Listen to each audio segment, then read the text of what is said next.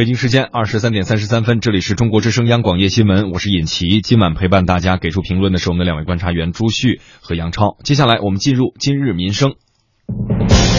今日民生，来看这样一个话题：最近，南京鼓楼区法院作出了一项判决，某小区的地下停车位归全体业主所有，从而引发了大家对于。地下停车库的这个权益的讨论，那么哪些地下车位是开发商可以买卖的，而哪些又是属于业主说了算的呢？我们来听河南台记者杨洋发来的相关报道。住宅小区的停车位到底属于小区业主还是属于房地产开发公司？这在全国来说都是一个普遍性问题。最近，南京鼓楼区法院一审判决，南京某小区开发商应当将地下停车库移交给业主委员会管理，全体业主享有地下停车库的权益。这起案件判业主获胜，在全国还是首例。河南规范律师事务所律师严松涛：开发商实际上是没有这个车位的产权。但是开发商他在没有产权的情况下对这个车位进行售卖，肯定是违法的，所以这个南京法院才会下达一个这样的判决。严松涛律师说，南京这起案件并不是个例，它其实代表了现在大部分小区地下停车位的现状。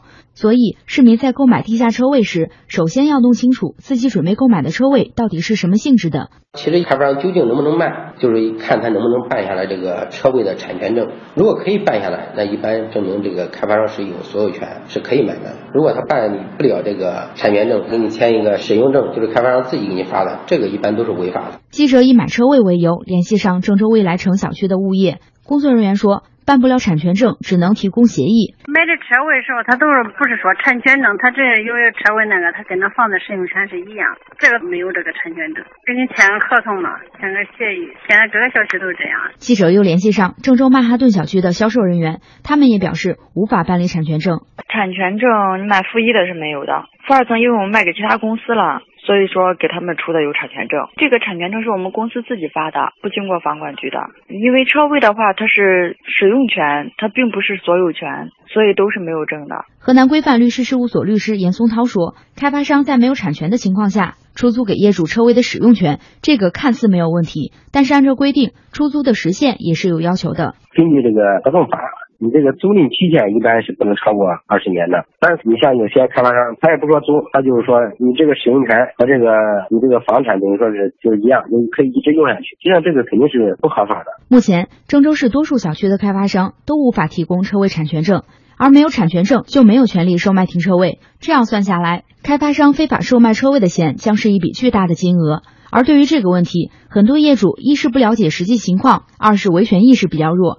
河南规范律师事务所律师严松涛：开发商如果他没有产权的话，这个全体业主实际上可以从物业那边收回相应的这个权利，就是对于这个车位是租啊，租多少钱，咱们全体业主可以决定。很多业主法律意识不太强，有可能觉得开发商买卖天经地义，维权的相应现在还比较少。郑州市房管局产权管理处处长杨建佩则表示。在停车位紧俏的市场环境下，很多人在购买车位时比较冲动。你现在问题是这个车位它是一个稀缺商品，开发商许一些优惠，很多人害怕抢不着，等于说没有见到证都去买了。你还是见证交易安全。杨建佩表示，业主在购买车位前，可以到郑州市房管局大厅的查询窗口确定开发商是否有产权证。而对于开发商非法售卖车位的监管问题，郑州市房管局目前并没有给出一个明确的答复。不过，河南规范律师事务所律师严松涛表示，业主可以充分发挥业主委员会的作用来维权。首先，业主委员会可以召开业主大会，直接和这个物业交涉。如果物业那方面不配合呀，咱们业主大会首先可以要求更换物业。更换以后，对于他前期已经卖的这个车位，也可以通过诉讼让他把这个相应的这个款项退回。嗯，这是一个法律问题啊，关于这个呃小区的。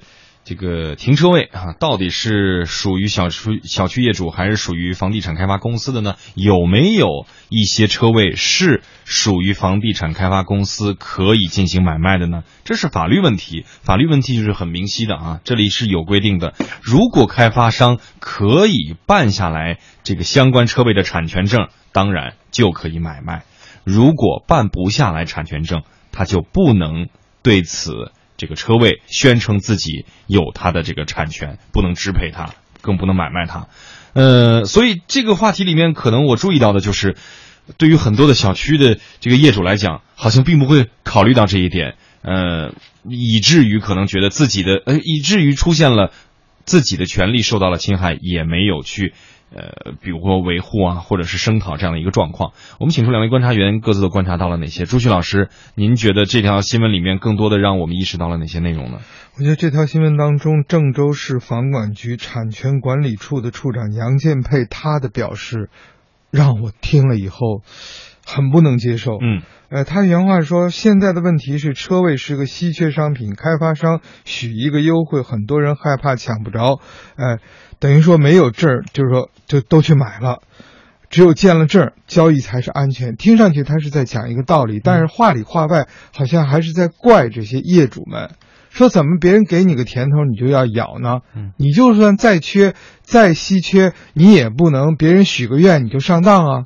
那我想问的是，我上当，那么他这笔买卖到底是合法的还是不合法的呢？嗯，对吧？他要求我们业主要到就是什么房管大厅去查去了解，要见到交产权证。对，那我想问的是，这些开发商他敢收钱，他的行为是什么性质的？嗯。是合法的还是非法的？如果他非法了，即使我给他钱了，那这个交易能成立吗？他该不该受到监管呢？他该不该受到处罚呢？所以我觉得，作为监管部门来讲，更应该去做的不是去指责业主，哎，太想去抢这个车位了，而应该做的是让那些开发商根本不能随便买卖不应该由他买卖的车位。嗯。这个我们记者也谈到了，对于开发商非法售卖车位的监管问题，郑州市房管局目前没有给出一个明确的答复，没有给出明确的答复，而是由律师提到，哈，是说如果啊。经过给出给出明确答复了，就是说业主你不应该这么着急买啊，嗯，你应该不应该别人给你许个糖豆你就往上咬啊？对，这是一个分析。而对于具体的监管如何该监管这个问题，就是朱军老师您刚提到的，到底你应该怎么来监管这个事儿？那么郑州市房管局目前没有给出明确的答复，而既呃律师是给出的这样的一个。呃，建议是什么呢？对于开发商，如果违规违法售卖的车位，即便已经售卖，也可以通过诉讼让把相应的款项退回啊。这是律师给出的法律建议。杨超老师，在这个新闻里面，你看到了什么？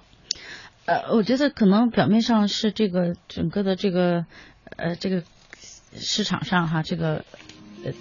关于车位的这样的一个买卖的一个乱象，包括这个相关的公司的这样一个违法的操作，嗯，但是我觉得其实的根由在哪是很多的地方都会面临的，很多的业主都会面临的这样的一个问题，很多的小区都会面临的一个问题，就是会所和停车场的产权不明晰。呃，这个我相信很多的呃，可能收音机前的听众朋友们也。很多人会遇到这样的问题，比如说，当你会发现你们家的小区的，比如说像这个小区的地下二层被卖掉了以后，呃，很多业主会有一个一个疑问，说这个这个难道不是属于我们的吗？嗯，呃，你你发一翻以以前的判例，你就会发现什么呢？有的时候他会判给，多数时候会判给开发商，说这个不属于你的公摊面积，不属于这个所所有业主共有，偶尔也会有几个法院。可能根据不同的情况啊，看你的当初购房的合同约定，判给了业主。同样的情况发生在哪儿呢？发生在这个小区会所。呃，这个会所究竟属于谁？有时候你看，本来你搬进小区的时候，好好的说有有健身房，有这个游泳池。过了十来年之后吧，小区业这个物业或者开发商一起，会所卖了。卖给人家办公了，成了办公楼了。这个时候，这个小区业主当然不干了，说你这个应该是我们小区业主共有啊。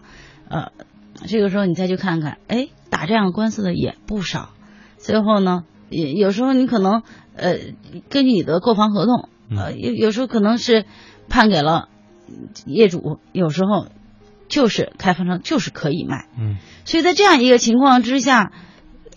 业主是处在一个非常非常尴尬和一个非常被动和弱势的一个一个地位上，所以我觉得，与其说针对这某一个案例，呃，这个呃说争个孰是孰非，我觉得更多的我们的关注点应该在，我们应该出台亟待出台相关的法律的细则，把这个会所和停车场的产权搞清楚。嗯，呃，包括其他的呃小区的其他的公共建筑，搞清楚到底属于谁，谁有权利处置，它的用途究竟应该怎么去规范。嗯我觉得这样的一个事情搞清楚了之后，将来对于卖房的开发商也好，管理物业的这个物业公司也好，对于实际使用的业主也好，嗯都是好事儿。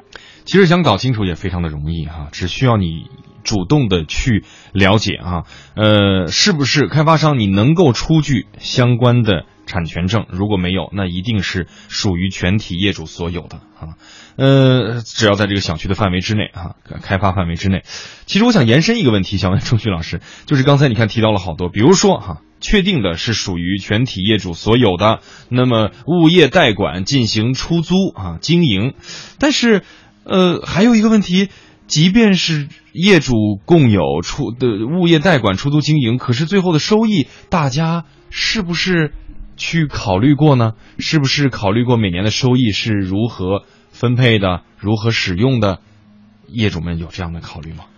业主们当然是想考虑，但是业主们要考虑呢，首先要有业主的代表，比如说业主委员会，还有呢全体业主更多的这种关心、关注和对条款的了解。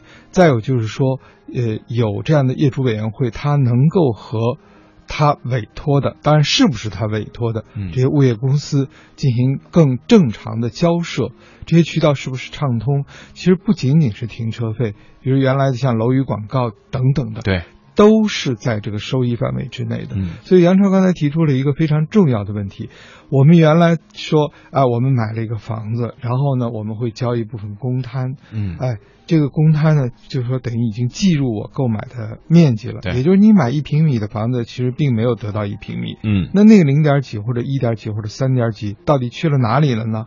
那实际上就是去了公摊了。那公摊除了坐电梯啊、坐楼道、坐其他的之外，它实际上还有很多的内容，而这些内容在被再开发的时候，它的收益究竟怎么样才能看清楚？怎么样才能找到？怎么样合理分配？这就成了大问题了。嗯那现在呢，就是说我们房地产已经发展了这么多年了，有些地方把它离得很清，那这到底是开发商的自律自觉，还是呢业主委员会或代表业主们他们的博弈能力更强？嗯嗯但是我们听到更多的故事，都是在就是靠业主本身更多的力量，而不是说靠我们相应的一些规则本身表达的更加的清晰。我刚刚听了一个段子，就说一个小区，呃，它的煤气啊管道有点问题，嗯说冬天有可能被冻住。当然这个原理我还没有搞清楚哈。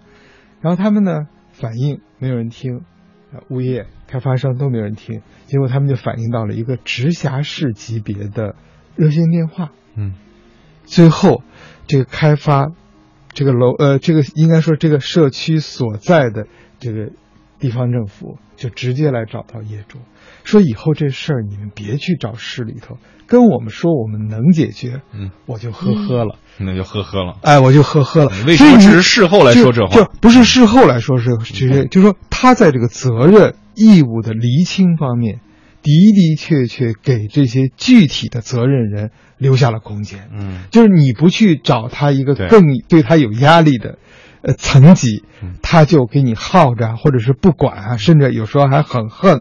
但是呢，真正到了有人来关注的时候，有人来关心的时候，那是谁呢？所以我们在想，监管机构的这个力量，有的是要发挥到要点上的时候，还是蛮有效的。嗯哎，他就很快就来解决了嗯。我们说责权清楚哈，应该是以规则来限制他，而不是真的有一个更高的具体的一个人来说你为什么不管人家那事儿，应该是有一个具体的规则来管它就好了。